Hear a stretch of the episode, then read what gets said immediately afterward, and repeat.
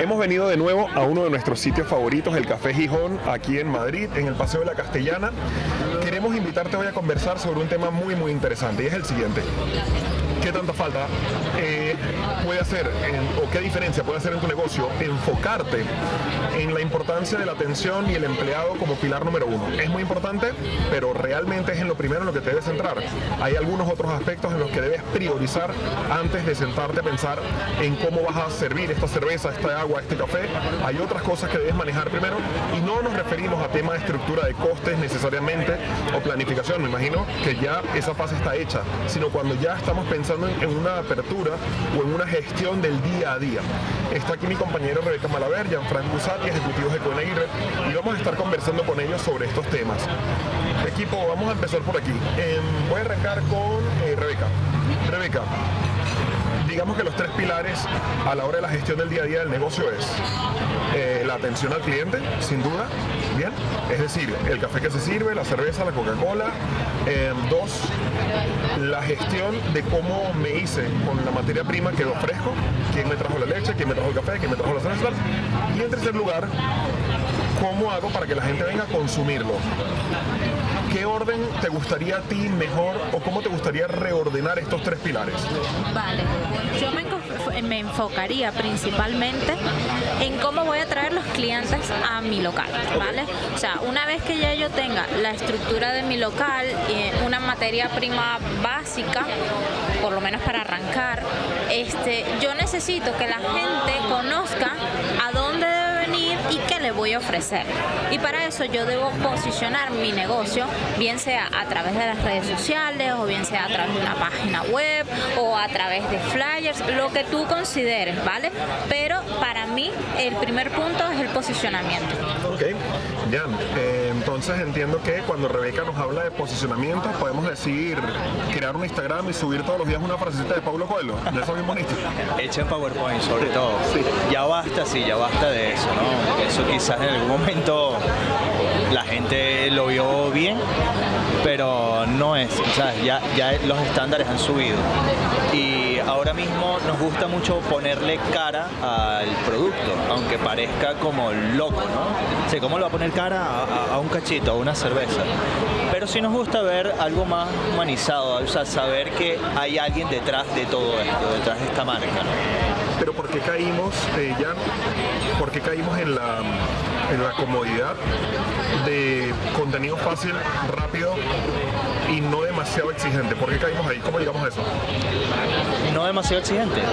O sea, ¿por, qué caímos en la típica frase de Pablo Coelho y tal? Bueno, sí, sube cualquier cosa. ¿Por qué bueno, porque creo que antes no había, no, no había esa cultura, no había eso, ese contenido. Recuerda que las redes sociales iniciaron principalmente eh, para compartir tu vida, para compartir las fotos de tu familia y tal y cual, y luego fue que vino las marcas a, promocionarse allí, ¿no? Entonces ya, ya fue evolucionando. ¿Qué pasa? No había nada antes, no había una marca antes y ¿qué hizo? Fue, bueno, voy a agarrar esta frase que se identifica con mi negocio, con mi tal, los coaching de, vida y tal. Dije, bueno, vamos a poner frases y así fue empezando. Pero ahora ya, ya eso lo asumimos y lo superamos, ahora queremos mucho más. Rebeca, em, ¿qué tan difícil es promocionar un negocio? Porque yo soy de la teoría de que sí, efectivamente, tal como dice Jan, al principio fue como el camino que se fue abriendo, como conectar con el consumidor final a través de forma de pensamiento y bla, bla, bla. Pero creo que más bien en breve caímos en comodidad. Y era como muy cómodo, cojo todos los días una frase y me olvido, ¿no? Em, ¿En qué momento ocurrió que eso dejó de funcionar y las marcas empezaron a preocuparse, a decir, ya va, es que no puedo, ni puedo estar todo el día bombardeando con 3x2, 2x1, ni puedo estar todo el día en ese plan, pero tampoco puedo estar subiendo contenido basura porque la gente dice, ¿qué es esto? O sea, la gente me ignora. ¿En qué momento crees que ocurrió? Efectivamente, eh, hay un tema de competencia, ¿no?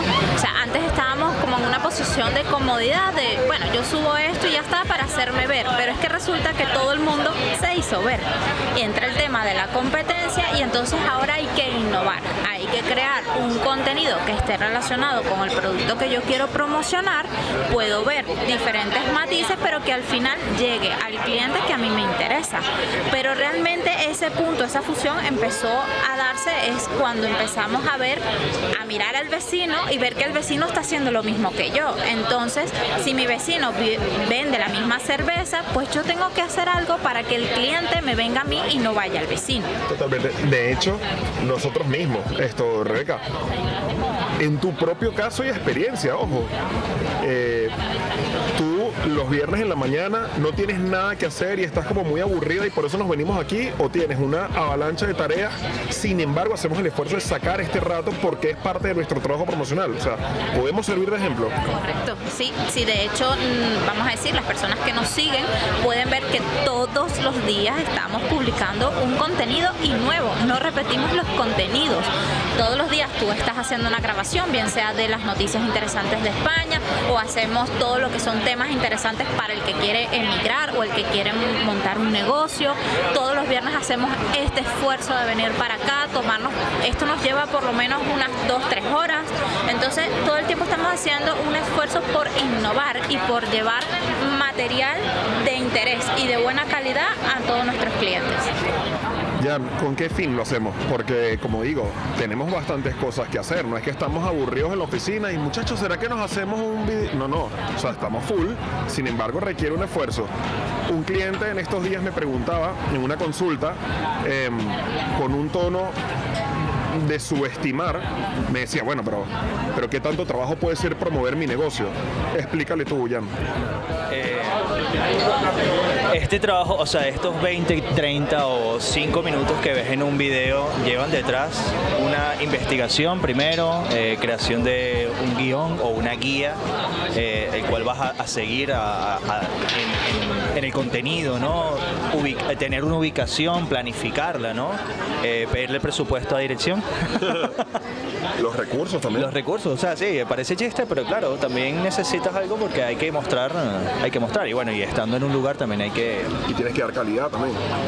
Entonces, detrás de cada minuto de video que ves allí o detrás de cada publicación, ya sea eh, la famosa frase de Pablo Coelho, bueno, por tomarla como ejemplo, o sea, te tiene que llevar unos minutos buscar la frase, buscar la imagen, pero bueno, ya evolucionando a un contenido de calidad, realmente los minutos se multiplican.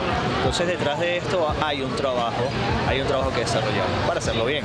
En conclusión, el tema de, marketing es un trabajo de todos los días, es un trabajo que no para, no se debe subestimar porque como decía Rebeca, el nivel, a nivel de competencia ha subido, todo el mundo está haciendo mucha publicidad, todo el mundo está inundando de contenido en las redes.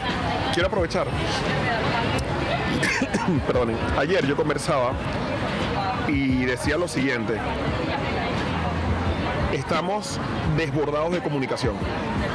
Nosotros, este ejemplo nos va a servir. Nosotros trabajamos, por norma general, eh, horas. Trabajamos a prueba, por ocho horas, ok. Dormimos, se supone, ocho horas. Pero bueno, se supone que nos quedan ocho horas, que realmente se nos van y no las vemos. Se nos van en transporte, en comer, en nada, ¿ok? Aseo, tal. Y sí, es verdad, nos queda por ahí un par de horas al día eh, espaciadas que las dedicamos, coño, a ver un poquito algo en la televisión, unas noticias, enterarme qué está pasando en el mundo, llamar a mi familia, escribirle, ¿no? Se nos va y, vale. Esas dos horas que nos quedan al día están bestialmente competidas. Esas dos horas libres las quiere Netflix, las quiere Instagram, las quiere Amazon, las quiere YouTube, las quiere tu esposo o tu esposo, las quiere tu hijo o tu hijo, la quiere tu mamá, la quiere tu papá, la quiere un gentío. Esas dos horas que tú tienes, las quiere un gentío, están pujando como locos por tus dos horas. Yo me reía y conversaba ayer con Leo, nuestro director de marketing, le decía, Leo, es que ya lo dicen sin pudor. La misión del fundador de Netflix es que tú cada vez duermas menos. Él lo dijo, mi misión es crear un contenido tan brutal que la gente deje de dormir para ver mi contenido, porque sé que no van a dejar de trabajar para ver mi contenido, ya se lo sé. Entonces, ¿dónde está mi espacio? En las horas de sueño. Entonces, Netflix no va a parar hasta dejar de hacer cada vez contenido mejor para que tú, en detrimento del sueño, veas su contenido. Este ejemplo sirve mucho para que entiendas cómo están compitiendo en tu sector. O sea, no te creas tú que es una cuestión de, bueno, de un mínimo esfuerzo. Hay empresas que se están dejando la piel, y ojo que no estoy multinacionales, las he puesto de ejemplo, pero en, el sector panadería hay gente que está haciendo un trabajo brutal. Entonces, volviendo y para cerrar este apartado, Rebeca, habías dicho, bueno, en los tres pilares, empleado, promoción, eh, gestión, digamos, de- del precio de materia prima, proveedores y adquisición, querías empezar por, por promoción. Vamos ahora al otro. ¿Cuál sería el otro para ti? El segundo punto sería el tema de los proveedores. Ok, cuéntanos. Sí, yo pienso que indiscutiblemente si nosotros queremos tener un margen bueno de ganancia, como ya lo hemos dicho antes, no se trata de en vender mucho más, sino en comprar mucho mejor. Entonces, efectivamente hay que hacer un trabajo con los proveedores y estar constantemente buscando los mejores precios para tú obtener una mejor rentabilidad. Totalmente. Por otra parte, esto, eh, Jan, y uniendo este punto con el anterior, si estamos diciendo que los sectores están muy competidos y que tú tienes que luchar mucho porque en tu sector tienes mucha competencia, tenemos que entender que tu proveedor también tiene mucha competencia y eso te favorece, ¿correcto? Así es. Eh, y constantemente salen proveedores nuevos que tienen que, o sea, que están ahora en tu posición de hacerse ver, de hacerse notar. Pero, ¿qué pasa? Que aquí también hay, hay como un arma de doble filo, ¿no? Quizás los que hagan mayor esfuerzo en notarse, los que empleen mayores recursos y herramientas en hacerse notar, posicionarse en Google, posicionarse y tal, evidentemente eso puede repercutir en el precio de su materia prima. Entonces tienes que encontrar un equilibrio. A la hora de comprar, eh, por eso es que no es tan fácil como decir, bueno, ¿qué tanto me puede llevar a encontrar los proveedores? Si yo lo busco en Google, en la página 1 me sale un listado, yo, bueno, ya, eh, esos, esos han pagado, esos, o sea, se han currado muchísimo para aparecer allí, para estar allí. Evidentemente, tienes que, tienes que tú profundizar más. Puedes tomarlo de base. Además de que hay un, hay un dicho entre los emprendedores que es nunca compres a la página 1 de Google. Son los que más pagaron para posicionarse y van a ser los productos más caros porque te están cobrando lo que se gastaron en publicidad. En la primera página nunca te vas a encontrar los más baratos. Tienes que irte. Y por eso Google eliminó lo de página 1, página 2, ahora pone siguiente. Porque antes tú podías como, quiero irme a la página 77. Ahora tienes que ir como que siguiente, siguiente. Hay unos cambios por ahí en Google que ahora mismo no me acuerdo, pero sé que hicieron unos cambios porque la gente dejó de ver la página 1. Entonces los anunciantes dijeron, ¿para qué te voy a pagar si todo el mundo se salta a la página 1? ¿Me explico? O di- redistribuyeron y ahora puedes estar como en la página 2 y tal. En definitiva, que la gente descubrió el truco de Google y todo el mundo se salta a la página 1 que está los más caros. Dicho esto, Rebeca, el, el tema del proveedor, Jan dice algo muy interesante. Tienes que aprovechar de que hay proveedores que están incursionando y también están dispuestos a ser más económicos que los demás por ganar precio, por ganar mercado. Tú tienes que aprovechar de identificar, cosa que no es fácil, y descubrir quiénes son estos nuevos incursionistas para tratar de sacar de ahí tu ventaja.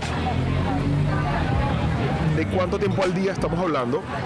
Porque en algún momento te ha tocado buscar algún presupuesto o algo. O sea, ¿cuánto tiempo lleva el filtro inicial, cribado, quedarte con el mínimo, contactar formularios, no contesta formularios, llama, porque también son empresas que están empezando, son pequeñas y no tienen el departamento de respuesta a los formularios, no lo tienen. O sea, es un mismo emprendedor con la esposa gestionando todo. Entonces mandan el formulario y no responden. No es que no quieren vender, es que están en todo. Entonces, llamar por teléfono, sí, ya te lo mando, mándame un email, redactar el email. O sea, ¿cuánto, cuánto tiempo puede llevar esta lucha diaria? horas y horas, días y días, hasta que consigas lo mejor que tiene o que te ofrece el mercado. Eh, yo por experiencia con mis clientes, por ejemplo, eh, muchos de, nuestros clientes nos han contratado por visado de estudiantes y nosotros pues les ayudamos en la búsqueda de, por ejemplo, de matrículas de universidades y demás. Y tienes que dejar tal cual un formulario, esperar a que ellos te llamen. O si no tienen formularios, tienen un número de teléfono, tienes que llamar, tienes que hablar con administración, tienes que verificar muchísimos datos que necesitas para ese visado en particular. Y efectivamente puedes pasar días, incluso una semana entera buscando cuál es el mejor de todo el mercado, de todos los que has consultado. Totalmente. Luego, em, esto no es un trabajo, sí es un trabajo inicial de setup, de armarlo, es decir, de, de decir, bueno, voy a armar, digamos, la base ¿no? de mis proveedores y desde luego hay un momento en el que ya tienes armada la base. Pero luego se abren dos puertas. La puerta de la mejora continua de tus proveedores de base, porque no te puedes casar con nadie, y la puerta de la innovación. Entonces, ¿cómo lo ves tú, Jan?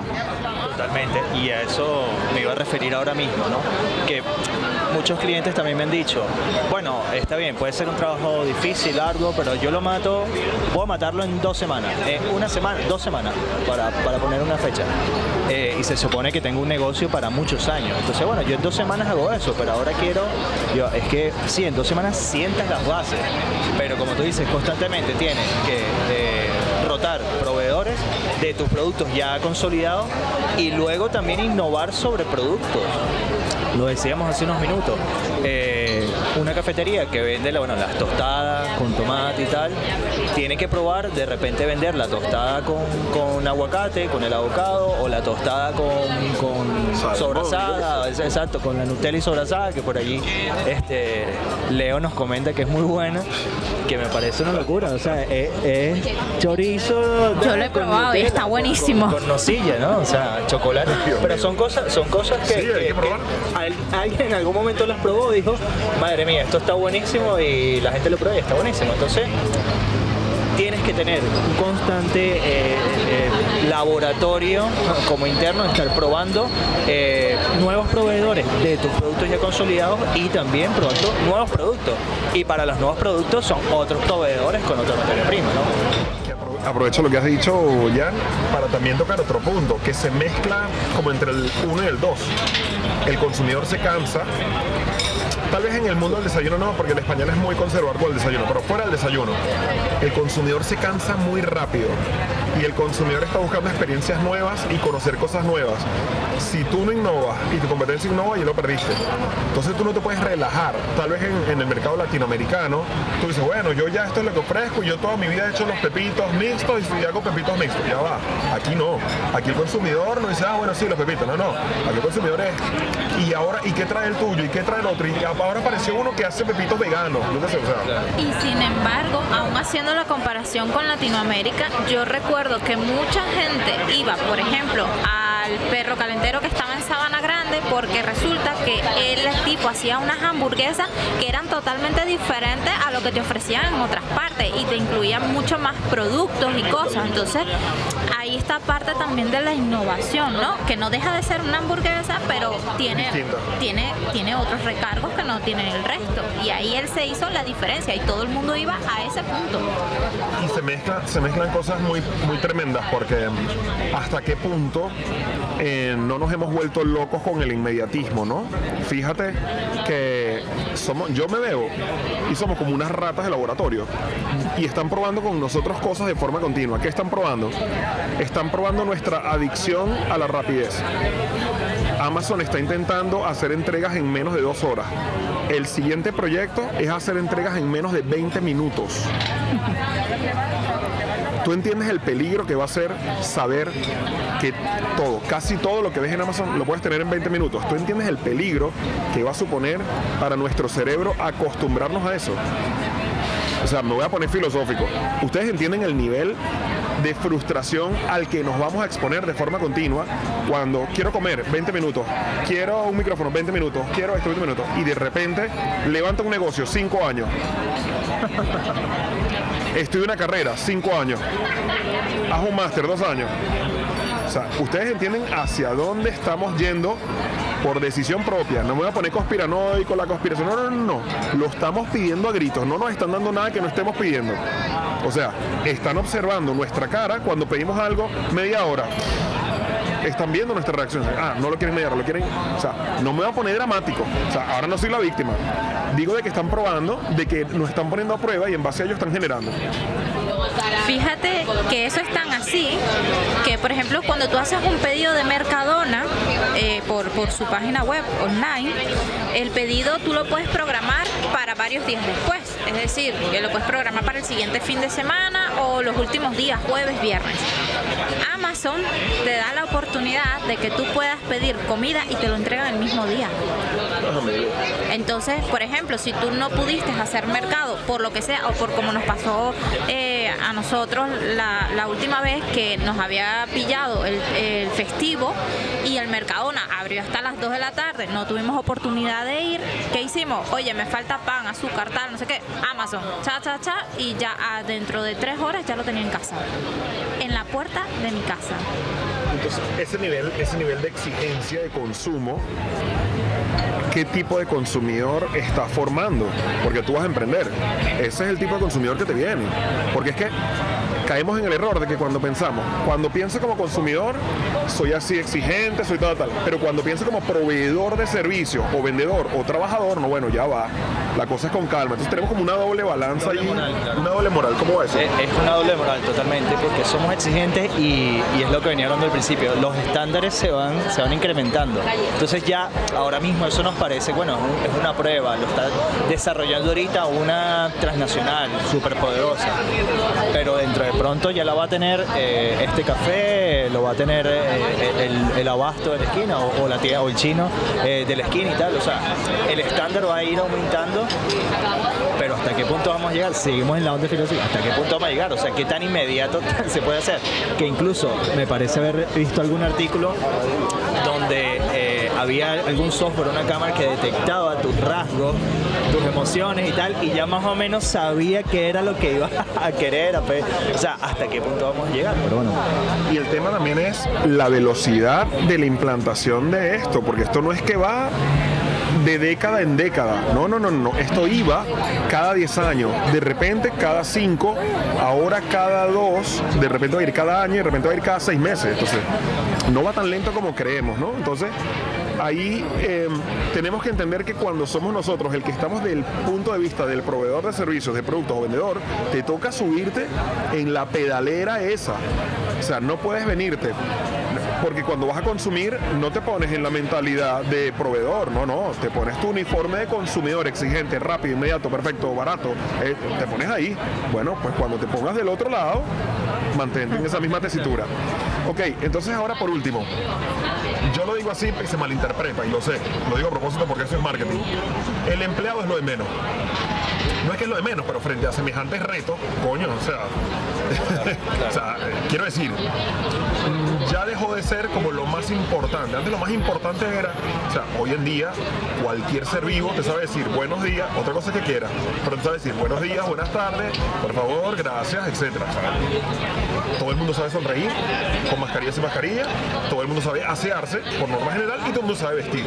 O sea que no hay mayor reto en eso, ya no es tan difícil, ¿no? Y, y la, y la tecnología lo demuestra constantemente. De hecho, actualmente en Japón, creo que es un robot de Mitsubishi o algo así, te sirve el café y te sirve el- el- la cerveza, o sea, te sirve, te lleva y no lo derrama ni nada.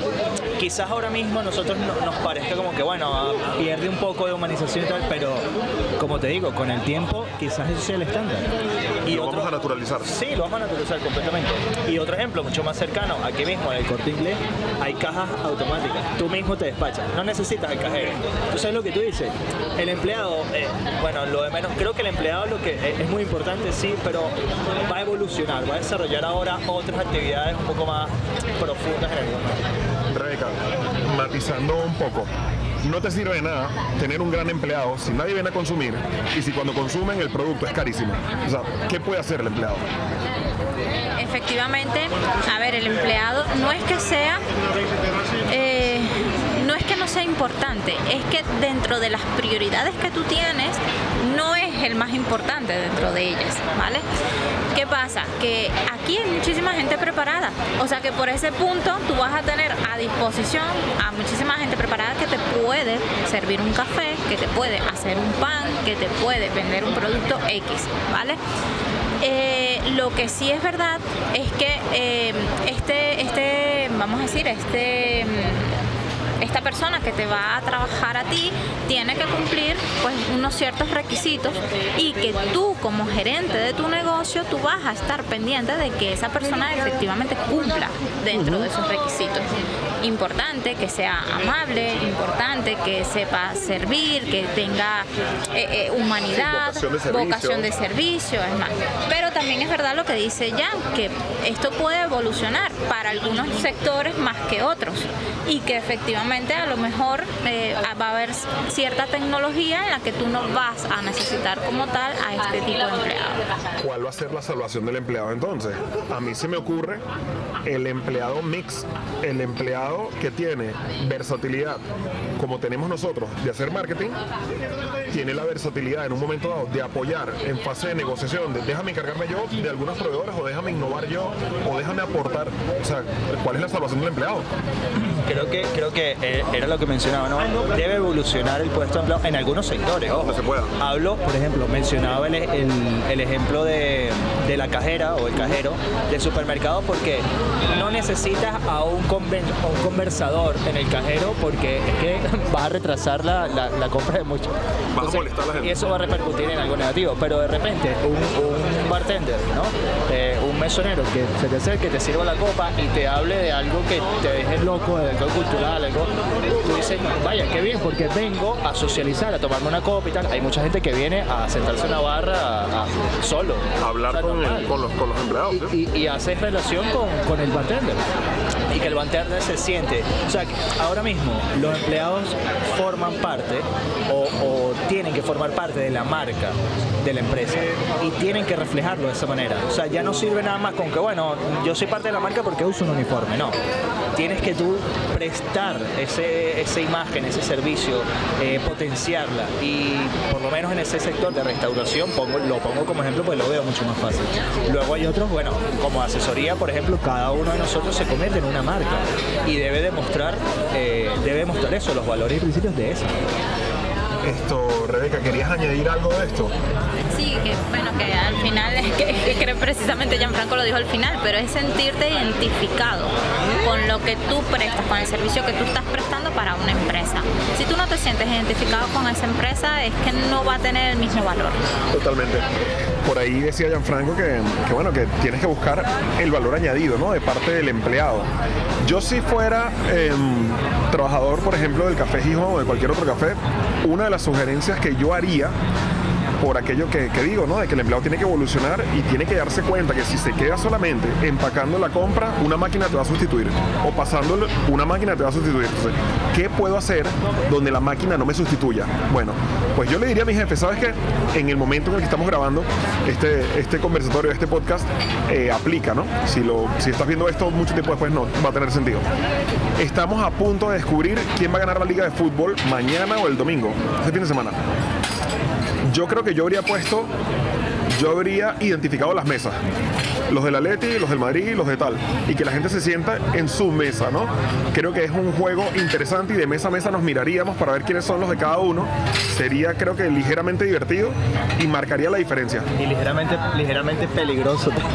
nah, esto es un, o sea, el, cliente medio aquí es un señor ya una edad que, o sea, ni pendiente. Más bien daría juego para el chiste, más bien daría juego con los camareros muchísimo. Creo que mejoraría el ambiente bastante. Creo que sin duda alguna uno de cada diez tomaría una foto y lo subiría a internet. Y eso sería una sugerencia de un empleado que evoluciona y que no se limita a traer productos de allá para acá, porque un robot lo va a hacer. Hoy suena ridículo, hoy suena, ay, sí, tal. Hermano, cuando tú seas abuelo, va a haber un robot que va a traer la comida y para ti va a ser normal, total, plenamente normal. Entonces, el empleado que no evolucione a hacer aportes adicionales, a simplemente trasladar un producto, el que no evolucione se va a ir a su casa. Em, ok, entonces, en resumen, em, tenemos los tres pilares. Un dueño de negocios tiene que encargar de marketing, se tiene que encargar de continuamente mejorar sus precios e innovar y se tiene que encargar de vigilar que la atención, el servicio, el producto, la prestación sea correcta. Vamos ahora a, eh, para finalizar, como resumir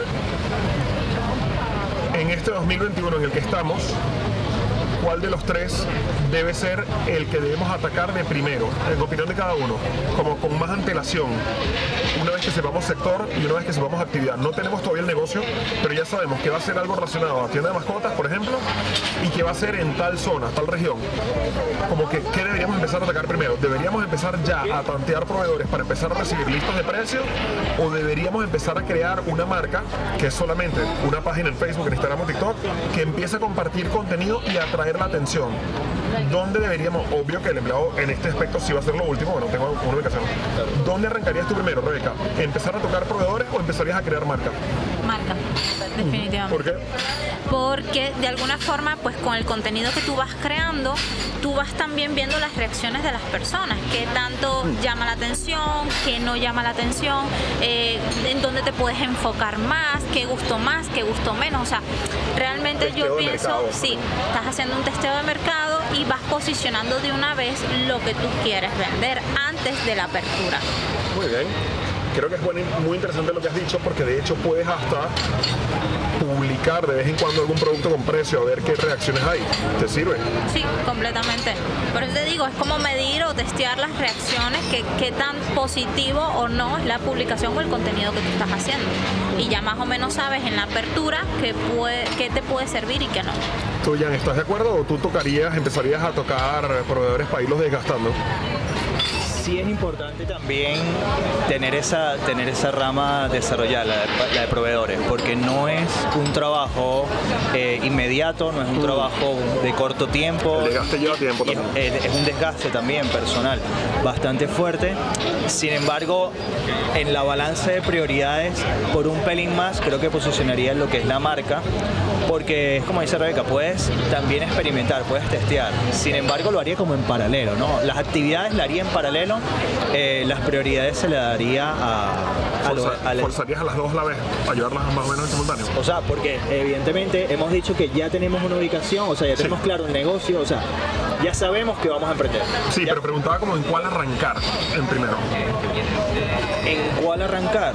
O sea, lo, lo primero para mí de arrancar es determinar cuál es el modelo de negocio que vas a desarrollar. Sí, o sea, ya, si ya tienes eso determinado y ya sabes la ubicación, por ejemplo, así, bueno, ya tengo más o menos la ubicación, Sí. no el local como tengo la ubicación eh, en, en cuanto a, bueno, es que yo lo haría en paralelo, marca Paralelo. y, y proveedor, marca y proveedor. Sí, es que es muy importante porque también el, el proceso de negociación para lograr los mejores precios conlleva pedir muchos y conlleva fatigar también al vendedor. El vendedor se fatiga. El vendedor siempre tiene un mejor precio que no es el primero que te va a dar. Toda la vida ha tenido algo bajo la manga, menos las multinacionales. No llegues a McDonald's a negociar el precio del Big Mac, decir, hermano, eso es lo que vale, si te gusta bien, si no, vete. Pero cuando estamos hablando entre empresas, siempre hay un mejor precio. Lo que pasa es que para llegar a ese mejor precio, tienes que desgastarlo, tienes que agotarlo, tienes que ser pesado para que al final, por quererte, mejore su precio. Y, y- y también, así como él tiene un mejor precio, tú también tienes una mejor, Claro. una mejor demanda. O sea, tú también dices. Una mejor puja. Claro, yo digo, bueno, es que te voy a comprar 10, realmente te quiero comprar 50, pero te pruebo con 10, ¿sabes? Ahí, ahí es un juego de participar, es un juego entre dos, no es un juego que va a jugar nada más él solo. Y lleva tiempo, tienes que desgastar a tu vendedor, tú tienes que pedirle y tal, y tienes que esperar, porque en el tiempo, hablábamos hace un ratito del hábito inmediatista, lo quiero ya, lo quiero ya, lo quiero ya. Los vendedores también quieren vender ya. Tú tienes que aprovecharte de esas ganas y ese hábito que tiene de vender ya para tratar de cercarlo, y, este, y esto es parte de la estrategia que, bueno, que debemos seguir trabajando y trabajamos. Nosotros debemos frustrar al vendedor. Debemos hacerle creer que está muy próximo a una venta, muy próximo, muy próximo, muy próximo y a última hora alejarlo. Para que lo vea, lo vea, lo vea, lo vea y se alejó. Porque ahí es donde va a venir la mejor oferta. Ahí es donde nos va a llamar, oye, ¿qué ha pasado? Oye, tal. Hace poco renové el contrato de telefonía de, de nuestra oficina por fin. ¿Por qué digo por fin? Porque estuve desgastando al vendedor. Lo estuve desgastando. Em, obtuve una oferta por la mitad de lo que pagábamos anteriormente, con terminales nuevos, con un compromiso mucho menor al anterior, con mejor calidad de, de tecnología, con mejor tarifa, con minutos sea, obtuve una, una tarifa que para mí mismo era impensable al principio, pero es que yo sabía que al principio no me la iban a dar, pero tenía que desgastarla. Entonces estuve trabajando con una vendedora de empresas y ¿qué hice? me encargué de que ella le transmitiera a su supervisor que tenía un gran acuerdo para cerrar una permanencia. Me aseguré de que se lo comunicara para que se comprometiera. Y cuando ella estaba comprometida se lo quité. A ti se quedó el jefe así. Pobre mujer. Eso le pasa por, eso le pasa por lidiar con. Pobre mujer, su esposo, ¿sabes? todo su entorno sufrió por tu culpa. Entonces la frustré, la frustré. em, me eché para atrás, bien, porque sabía que ahí es donde venía la mejor oportunidad. Me hizo creer que no, que no había una mejor oportunidad, que no. Y le dije, bueno, tal, pues llámame si puedes y si no, pues no pasa nada. Me llamó, bueno, algo hemos mejorado, tal, tal, tal, tal, tal, tal, tal, tal, tal, tal, tal. Agoté el tiempo y entonces me dio la oferta que quería. Eso me llevó un mes y medio. Entonces, si yo estoy en la actitud consumidor, lo quiero ya, lo quiero ya, lo quiero ya, no voy a poder lograr los mejores precios. Logré el mejor, pre- el mejor precio porque pude esperar un mes y medio. Entonces, nosotros tenemos que ser conscientes que también para trabajar la dotación de mi negocio voy a necesitar bastante tiempo porque necesito actuar con estrategia. Y esa estrategia pasa, pasa más por paciencia que por habilidad no es tanto habilidad, porque es lo que te estoy diciendo. Como un niño, acércale el chicle, el caramelo y quítaselo. Ya, es lo mismo. Pero si tienes que hacerlo con mil empresas, no te va a funcionar con todas. Te va a funcionar con un pequeño número. Para descubrir cuál es ese pequeño número, pues tienes que tocar muchas.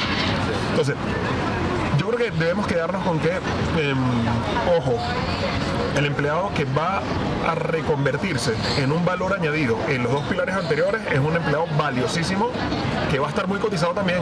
Las empresas se van a matar. Pero si ya va, eh, yo quiero de este. O sea, yo no quiero del que toma. No, yo quiero del que toma y observa. Y dice, ayer precisamente vi en esta cafetería, estaba reunido. Me di cuenta que en tres mesas, tres mesas, las tres mesas dejaron el croissant entero se acabaron el café, se acabaron el jugo, picaron cosas, el croissant estaba entero. Entonces, yo con la persona con la que estaba, le dije, qué pena que ningún empleado le diga a su jefe, algo pasa con los croissants. O no saben bien, o su textura, o su color, o su sabor, hay algo que pasa total. Estoy seguro de que no le dice, simplemente se limita a recogerlo, tirarlo, o sea, ya me lo pagaron, me da igual. Pero no están llevándole conclusiones a su supervisor de que algo pasa con los croissants. Y ahora son tres mesas, pero mañana puede ser todas, y pasado mañana no viene nadie. Y no sabemos qué pasó, la gente dejó de venir. Bueno, durante mucho tiempo te estuvieron mandando el mensaje, esto es una porquería, esto es una porquería, esto es una porquería, y tú te hiciste el loco, pues como ya me lo habían pagado, para terminar, em, entonces, cuando nuestro cliente va a abrir un negocio, realmente tiene que estar pensando él en la posición del que va a atender el negocio o tiene cosas como mucho más urgentes o más preocupantes que esa. Sí, definitivamente hay otras prioridades a las que le debe dedicar un tiempo bastante valioso. Te le va a tomar días, meses, lo que le tenga que tomar, pero siempre garantizando que ha hecho una buena investigación, un buen trabajo y que va a conseguir los mejores precios y el mejor resultado. Así es. Yo pienso que, que el- muchos de los clientes deben darse cuenta de que hay dos tipos de mentalidades o dos tipos de, de aptitudes. Una es de emprendedor realmente y otra es de trabajador. Hay muchos clientes que dicen, bueno, yo quiero comprar un negocio para servir el café y tal, eres un trabajador. O sea, si crees que ese es el, el- trabajo, la inversión, es, que no, eres un trabajador. Hay un tema de mentalidad ahí bien importante. Ese lo vamos a desarrollar en otro, porque eso es otro mundo también. La mentalidad que tienes que adquirir. Como vengas con la mentalidad de yo sirvo el café. No, no, no, no, no, hermano. O sea, hasta que logres servir el café hay un mundo inmenso de cosas que tienes que dominar. No es hacer, porque no va a haber nadie que te diga haz esto. No, eres tú el que tienes que saber qué tengo que hacer. Pero eso sí nos va a llevar muchas telas que cortar. Y le, le pasa mucho a los clientes que vienen con las ganas de adquirir un traspaso, ¿no? Porque dicen, bueno, ves, ya el negocio está hecho, ya, ya está funcionando, yo lo que, o sea, yo lo que vengo es a entrar a, a- a servir. Y no, porque realmente no, no es el trabajo. Tu mentalidad es de emprendedor, sí. Bueno, tienes una infraestructura adquirida, tienes un modelo de negocio en funcionamiento, pero tú vienes a mejorarlo, tú tienes que venir, o sea, porque evidentemente tienes que sacarle mucho mayor rendimiento a esto que, que lo que tenía antes. Porque es un sector competido. Porque mientras el anterior te lo entrega a ti, los demás te están avanzando. Es como una carrera de relevo donde tú te paras a recibir el relevo, los dos se paran para que te entreguen, los demás siguieron. Claro. O sea, el relevo lo estás haciendo tú, ellos no hacen relevo, ellos siguieron. Ahí te dejaron. Ahora te toca alcanzarlo. Ok, próximamente vamos a hablar un poco más de este tema, ok, porque también conlleva todo un desarrollo entero, la mentalidad que tienes que adquirir para emprender. La gente subestima el emprender. Bueno, sí, ¿cuánto cuesta el negocio? Ya va, eso es lo de menos. Lo del dinero lo de menos. El dinero vas al banco, te dan 30 mil euros con dos nóminas, lo que sea, ajá, pero ¿qué vas a hacer con los 30 mil euros? Porque luego es tan fácil, tan fácil perderlo, o sea, tan fácil, brutalmente fácil. Ok, eh, bueno equipo, muchas gracias, lo vamos a dejar hasta aquí. Próximamente te vamos a estar hablando de un poco más eh, sobre el contexto de lo que tienes que hacer, eh, la mentalidad del emprendedor, cómo eh, entrar al negocio, cómo sacarlo adelante, qué tienes que dominar y lo importante es saber que tienes que hacer autogestión. Nadie te va a decir lo que tienes que hacer y eso es muy, muy, muy importante. Te pedimos que nos sigas en YouTube, en Spotify, en tu plataforma favorita de podcast. Si no nos encuentras en alguna plataforma, por favor escríbenos dinos, oye, no estás en esta plataforma, me gustaría tenerte allí, haremos los esfuerzos para llegar, porque nuestro trabajo es estar donde tú quieres que nosotros estemos, no traerte a donde nosotros digamos. Te enviamos un gran saludo y nos vemos muy próximamente. Saludos desde Madrid, desde el Café Gijón.